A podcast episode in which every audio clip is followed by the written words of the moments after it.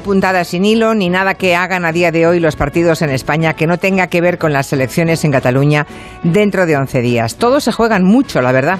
Hay guerra civil en el independentismo y otra no menos cruenta en la derecha. No es lo mismo que el más votado sea el partido de Puigdemont que lo sea el de Junqueras aunque ambos disimulan con un puñal, eso sí, escondido en la espalda.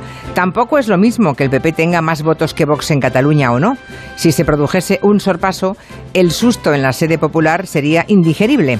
Para la coalición del gobierno en Moncloa, también el resultado mantiene en vilo los cuarteles generales. Podemos se ha llevado sopapos electorales en Euskadi y Galicia y un tercero en Cataluña sería una auténtica tormenta. Y para tormenta perfecta, la que también aguarda el PSOE si el efecto Illa no es el que esperan y sus alianzas de la investidura peligran, sobre todo si es que la Republicana tiene que volver al monte. Las elecciones del 14 de febrero se notan en todos los debates en el Congreso de los Diputados, en todos, ayer, el de hoy. Ayer los protagonistas fueron los vetos cruzados, por cierto. Todos juran no pactar con este o con aquel, sabiendo que todos engañan a los electores, porque sin pactos no habrá gobierno. Bueno, es que los más agoreros analistas ya dicen que no se puede descartar una repetición de los comicios. Así que vamos a analizar toda esta situación en el tiempo de gabinete, porque los partidos nacionales se juegan mucho el 14 de febrero y muchísimo también los independentistas.